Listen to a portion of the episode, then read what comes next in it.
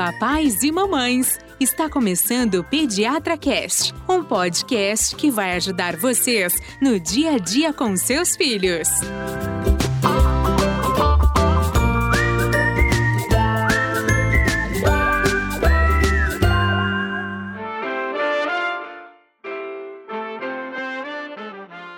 Olá, papais e mamães! Estamos iniciando mais um episódio que vai ajudar você nas dúvidas com os filhotes. Mais um de vários que a gente já gravou. Olha só, a gente fez um episódio piloto e a gente já gravou um montão. Vocês estão gostando da, Que delícia. dessa temporada? Maravilhoso. Eu tô adorando, adorando. Muito bacana. A gente tá no Spotify. Olha só, eu contei pra minha mãe: mãe, eu estou no Spotify, onde toca Anitta, onde toca os principais. é, A gente pode fazer um hashtag. Não, mas Estou eu no falei Spotify. pro meu filho, Fernando, eu vou estar no Spotify. Ele falou, mãe, no Spotify? Ah, é, toma falei, tá pensando o quê, meu filho?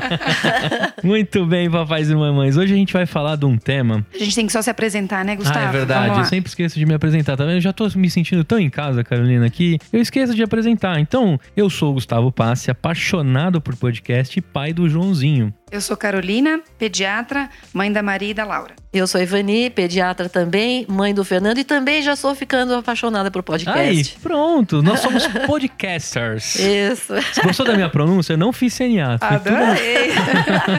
Bom, a gente vai falar hoje da geração cabeça baixa, mas é impossível a gente não tocar nos pequenininhos. Geração cabeça baixa por quê, gente? É a galera que fica vidrada nas telinhas. É tela de, de computador, é tela de TV, é tela de celular. E aí eu queria começar pelos pequenininhos. E eu vou trazer de novo o João na parada. E agora eu não tenho mais medo de tomar bronca de vocês, tá? Porque eu sei que eu tô aprendendo lá, eu chego em casa e eu tô agora passando pra minha esposa todas as considerações do que eu aprendo gravando com vocês. Eu coloco o tal do Bita, o João, que tá com seus sete meses, na TV. E ele é apaixonado por aquele negócio. E eu sei todas as músicas.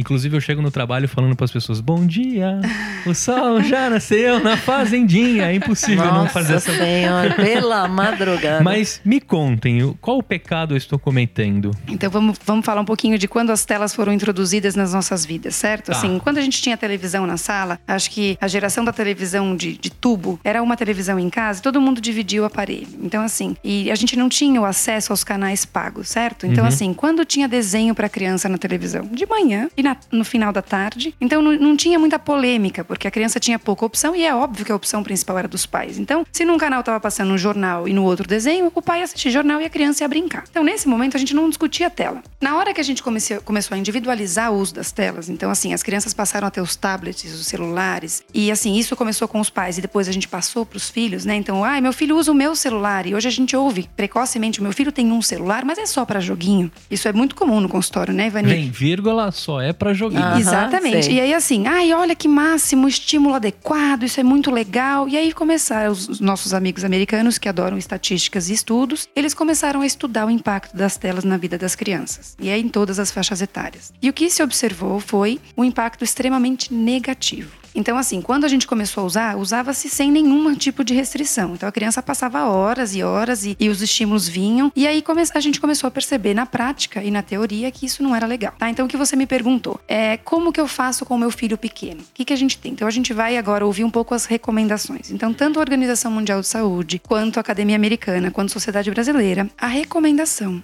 é que não tenha nenhum acesso a telas até dois anos de idade. Até os dois anos. Até os dois anos de idade, tá? tem que fazer mágica. Tem que eu fazer acho mágica. difícil. Tem que pra fazer ser mágica. sincera, acho bem então, difícil. assim, você comentou do Bita. Uhum. Então, assim, Gustavo, eu tenho que ter a intenção de chegar aos dois anos. É, e eu te- vou até dar um passinho atrás. Eu acho que, assim, pelo menos um ano de idade, certo? Se eu tiver a intenção de não usar as telas até um ano de idade, talvez eu consiga atingir o meu objetivo. Pode ser que existam falhas. Então, ai, tá na casa da avó, a televisão tá ligada, os primos mais velhos estão assistindo televisão, tudo bem. Mas a gente já falou recentemente dos andadores e eu acho que as telas entram, vão de encontro um pouquinho com isso. O que eu vou usar para distrair o meu filho? E qual é o meu papel na educação do meu filho? Então, assim, a tela não tem benefício, a gente sabe disso muito precoce. E aí eu tenho muitos motivos para listar para vocês. E um deles, inclusive, é o estímulo luminoso que vem e que vai, no final do dia, atrapalhar no desenvolvimento dos hormônios do, que, que estão relacionados ao sono e a criança vai ter um sono mais agitado.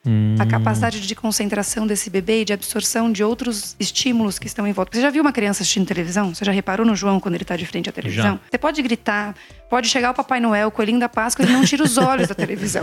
Então, assim, nenhum estímulo outro entra. Eu acho que essa é, essa é, a, grande, essa é a grande pegada. Eu não consigo ter a entrada de nenhum outro estímulo favorável quando a criança está de frente para uma Não, tela. eu até falava que a galinha pintadinha tinha um voodoo ali, Ah, né? tem, gente? tem alguma mensagem Tem, subliminar, igual aquele disco da Xuxa, né? Que tinha pelo o- amor de Deus, a né, mensagem do, do. Não tinha Se uma história? a Xuxa ao contrário, é- Isso, Pelo exatamente. A galinha Deus. pintadinha deve ter Falando. alguma mensagem ali que a gente não tá vendo.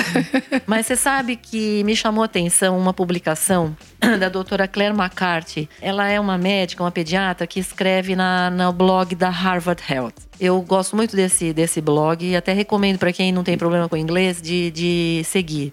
E ela teve essa uma publicação recente agora em abril. Ela falava justamente disso que a gente essa esse nosso nosso chamado aí, que é sobre as cabeças baixas Uhum. né? Ela conta nesse, nesse post dela ela tinha ido com a filha numa universidade para assistir uma palestra e justamente quem deu a palestra estava falando sobre é, a geração que fica com a cabeça para baixo. Que a gente tem uma geração de cabeça para baixo, em vez de ter uma geração de olha para frente ou para cima, para frente, entendeu? São as pessoas que ficam e hoje todo mundo, né, gente? Se a gente for olhar, se a gente estiver falando aí de gente maior, principalmente adolescente, todo mundo no celular. E aí, a gente vai listar aqui situações que seriam ruins pelo fato de você ter essa concentração absoluta nesse aparelho. Uma das coisas de você ficar, por exemplo, cabeça baixa, seria primeiro a segurança. Então, se você for ver as pessoas andando com o celular, quer dizer, a pessoa vai andando com o celular, é capaz dela bater na parede, bate no poste, não enxerga nem onde ela tá indo. Tem um compilado no YouTube de pessoas que caíram em fontes, em águas, em buracos. Meu, pensa.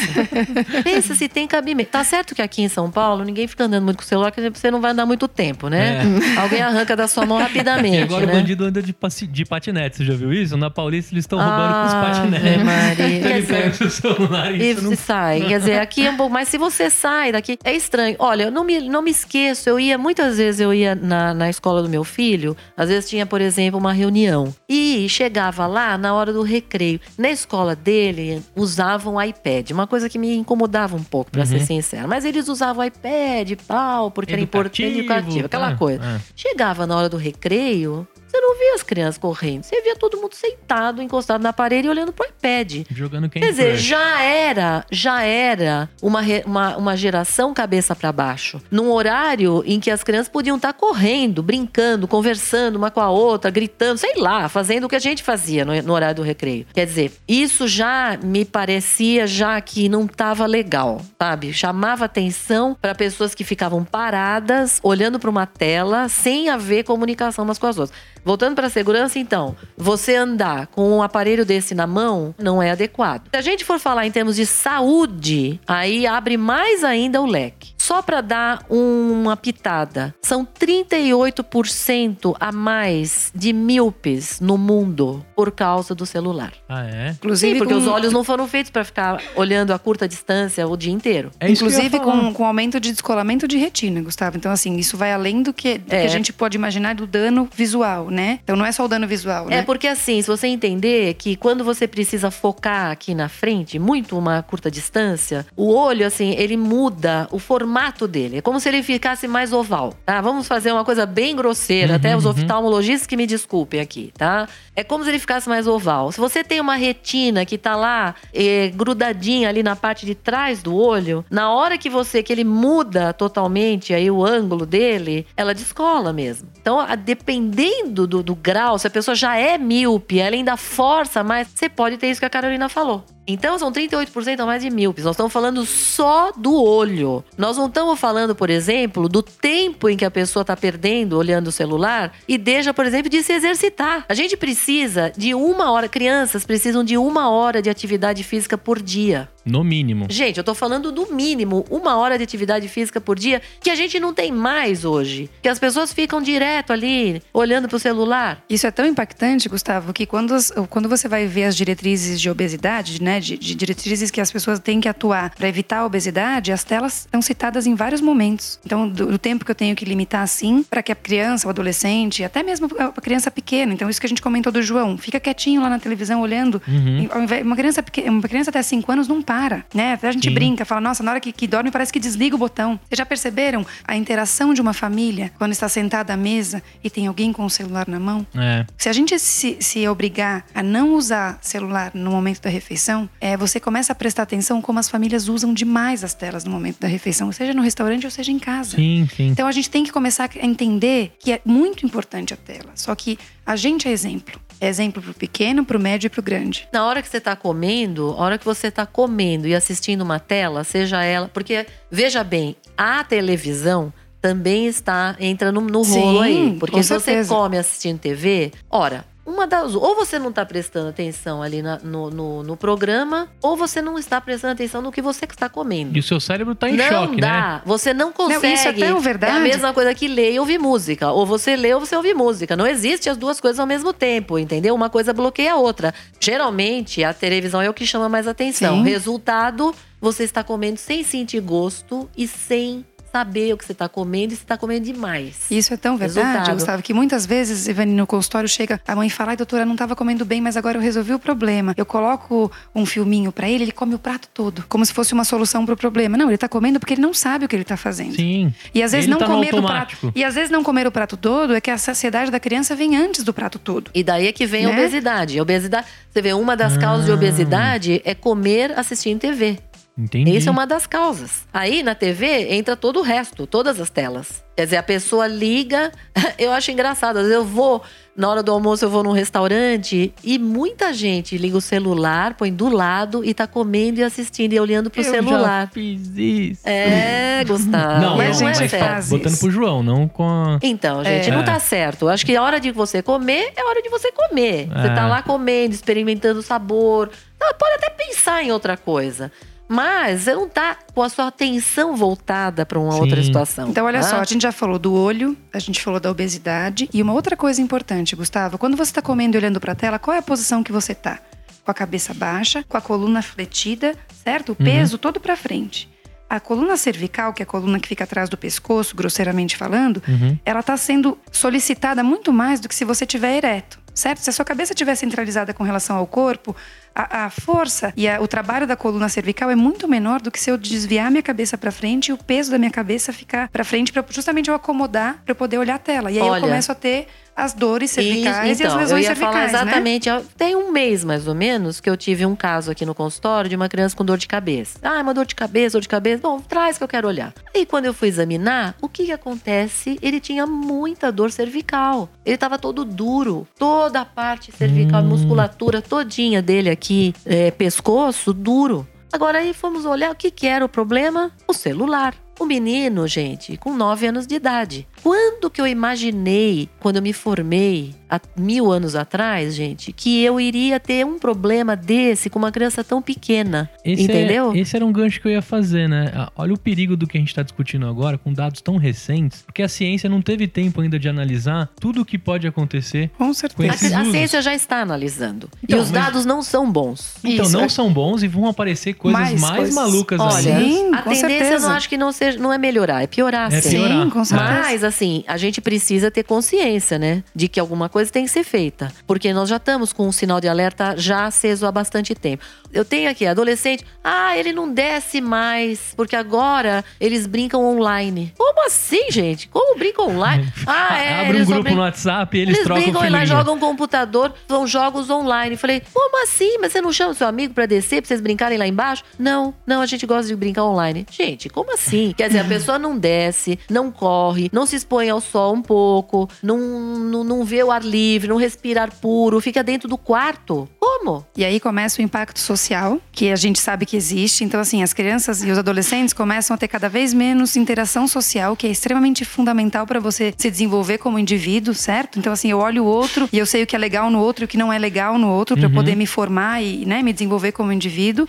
E, além disso, é, a gente sabe que aumentou e muito ah, os índices de ansiedade e depressão. É isso que eu ia tocar, porque assim, uma vez que a criança tá vidrada na tela, ela cria uma relação com aquela tela e ela esquece tudo que tá rolando em volta e ela não interage com outras crianças, ela começa a Exatamente. descobrir coisas é, tardias, né? Do que a gente conhecia quando a gente era, um- é, era criança e não tinha acesso a esse tipo de coisa. Exatamente. Né? Aí a gente cai no perigo das mídias e das redes sociais. Então, assim, o que eu sou na rede social, de fato, é o que eu sou aqui. Então, na hora que eu vou enfrentar o convívio social, será que eu tô pronto para isso? Porque assim, eu começo a aparecer na mídia social como uma pessoa, eu coloco a foto ali editada e para as pessoas sou super legal, eu tiro uma foto na piscina como se eu estivesse num lugar super legal, mas eu tô na minha casa sozinho. E aí? Sim. Então, assim, é muito perigoso tudo isso. Então, assim, não é desvalorizando a importância do desenvolvimento tecnológico. A gente está usando aqui né, a tecnologia a nosso favor, uhum. mas é a gente justamente fazer isso, usar a nosso favor e saber que a nossa função de pais hoje inclui o cuidado com as telas. Eu Mesmo tenho que porque- supervisionar. Então, assim, Isso é- mesmo que eu tenha. Ah, eu, eu deixo meu filho só duas horas, mas a criança fica lá no sofá sozinha, com acesso livre ao YouTube, ele vai entrar no que ele quiser. Vide Momo, né? Que a Uhum. gente teve aí essa mensagem de é, é, um comportamento suicida que a Momo dizia num, num videozinho bobo do YouTube para uma criança. Mas Enfim. Mas olha, Carolina, alguns- voltando um pouco nessa história da ansiedade, porque você sabe que muitas pessoas, por exemplo, para fazer uma publicação de uma foto, essas meninas tiram pô, mas muitas fotos, centenas Sim, de fotos para uma, para colocar uma foto, quer dizer, ainda tem essa história da pessoa ficar neurótica com determinado, com aquela visão, com aquela, a, a- o que ela vai publicar, entendeu? E os quem padrões, enxerga né? padrões. E a criança, as outras que enxergam, acham sempre que elas são piores, quer dizer, a, a grama do vizinho é sempre mais verde Sim. né? E isso, assim, se você não deu o like, a pessoa não recebeu o like, ai meu Deus, quantos likes eu não tive, aí o outro tem mais, vira uma coisa, uma, uma neurose. E para pessoas frágeis, isso pode ser uma coisa bem importante. Porque você tem, por exemplo, um número maior de suicídios hoje. Em termos de. Assim, a depressão aumentou com, nu- numa geração que usa muito mais, mais telas. Eu li um livro recente que me deixou assim muito chocada, um pouco triste para ser sincera, e fala especificamente desta geração. O livro se chama IGEN, I-G-E-N, iGen, que seria, Uhum. né? Geração que nasceu com o iPhone, Uhum. tá? Fala exatamente dessas pessoas que hoje têm o quê? 15, 20 anos de idade. E a gente vai pensar naqueles que nasceram a partir de 2005, quando nasceu o, o iPhone foi liberado, né? Foi, Uhum. é, e você vê, é da, da psicóloga da, da Universidade de San Diego, chama Jane Wendt. Ela coloca assim: por que as crianças super conectadas de hoje estão crescendo menos rebeldes, mais tolerantes, menos felizes e completamente despreparadas para a idade adulta? Mais Esse tolerantes livro- ou mais intolerantes? Mais tolerantes. Tolerantes? Tolerantes. São Porque é pessoas importante que, que, você elas não reaja a assim, certas situações Sim. que não são legais para você, certo? Ah, Eu preciso reagir, eu preciso aprender a me, a me compor- a me comportar numa condição social para me adequar. Então, assim, eu preciso me proteger. É aquela história Ah. do meu filho levou uma mordida e não respondeu na escola. Desde muito pequeno a gente fica preocupado com isso. Então, eu tenho que saber me posicionar socialmente. entendi. Tá? Mas essa, esse livro, ele é totalmente baseado em estatísticas, tá? Então, não é uma, um achismo dela. E assim, é, quando você lê, você vê que realmente é uma geração completamente diferente das gerações que vieram até aqui.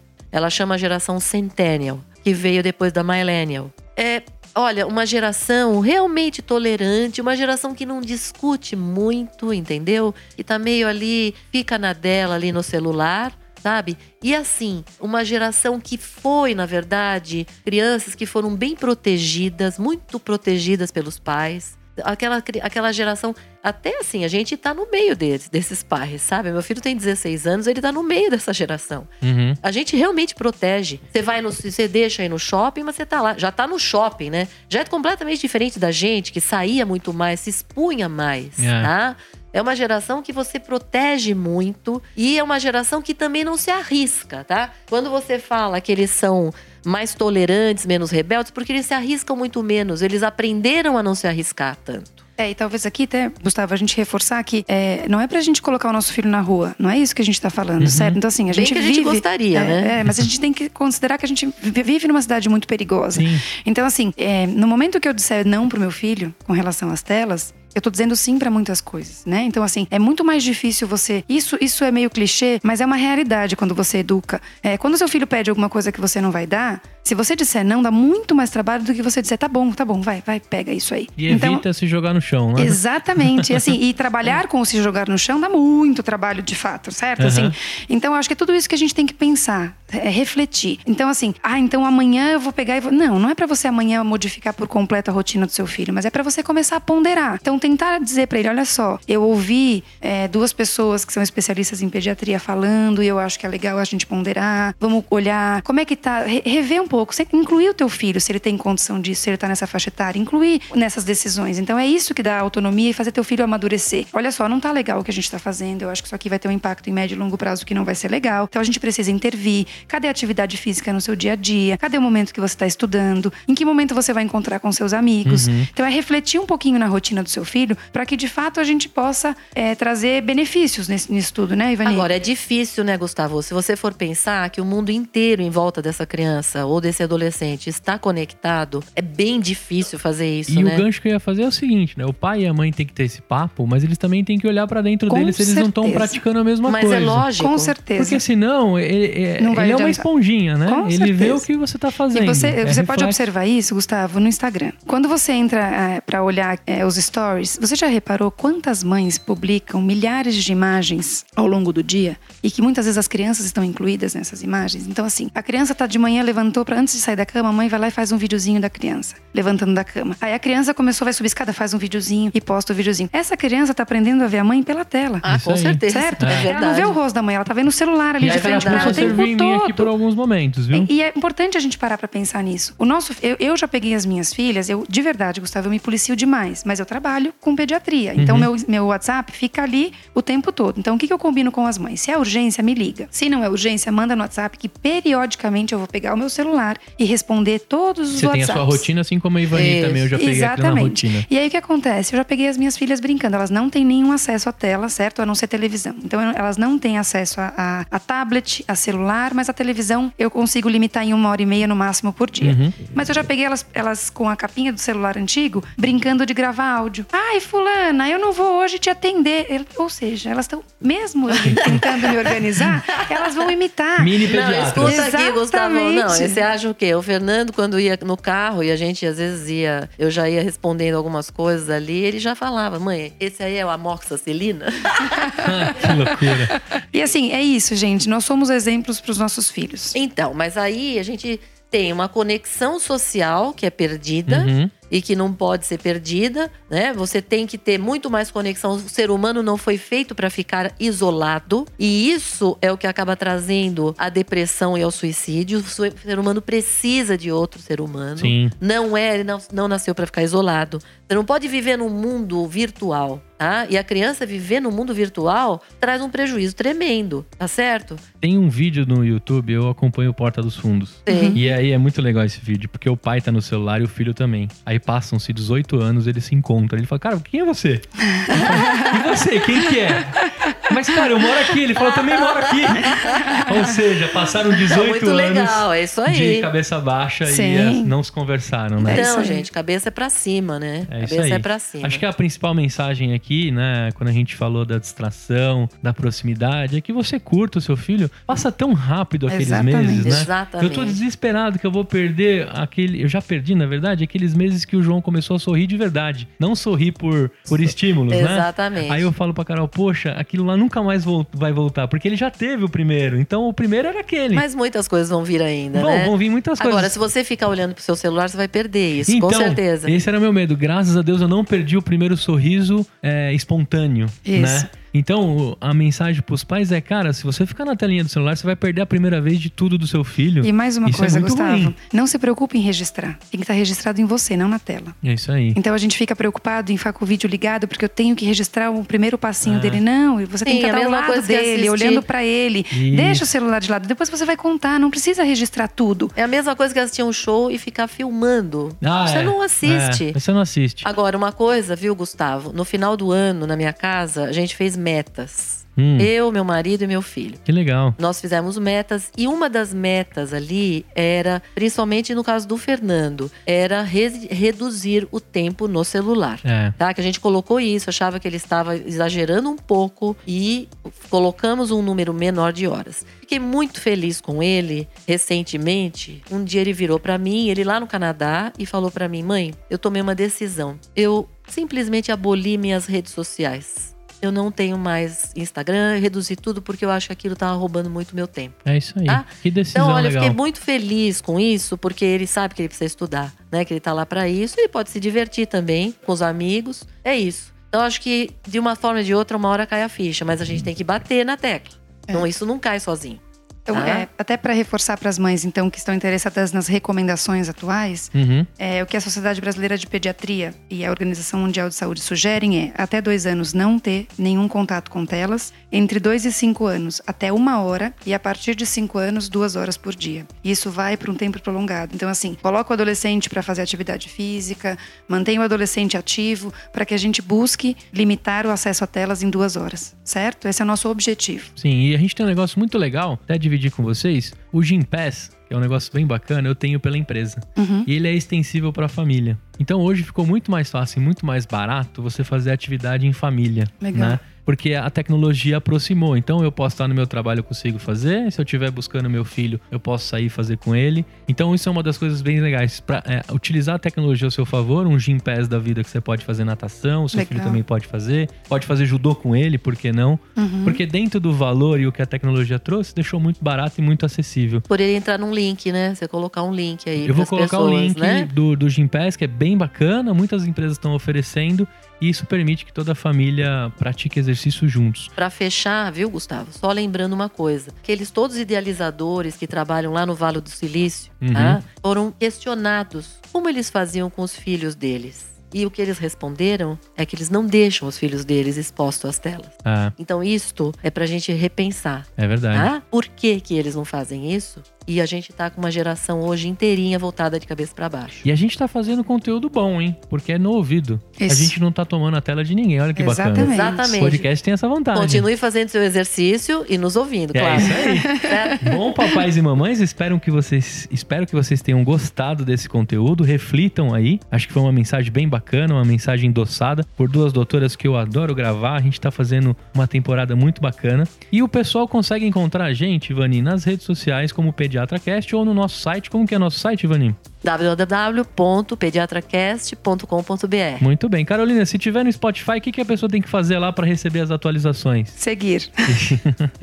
e se ela tiver lá no iTunes, ela deixa as estrelinhas, o feedback. E o que, que as mamães têm que fazer com esse episódio, Carolina? Elas têm que ouvir e recomendar. Isso aí. né? Ouçam, recomendem, opinem, porque a gente vai ficar de olho na opinião de vocês pra gente poder é, fazer os próximos episódios. isso aí. O tempinho que você tiver com o celular, compartilha pra frente com todas as outras mães para que escutem e mexam no WhatsApp nos horários corretos também.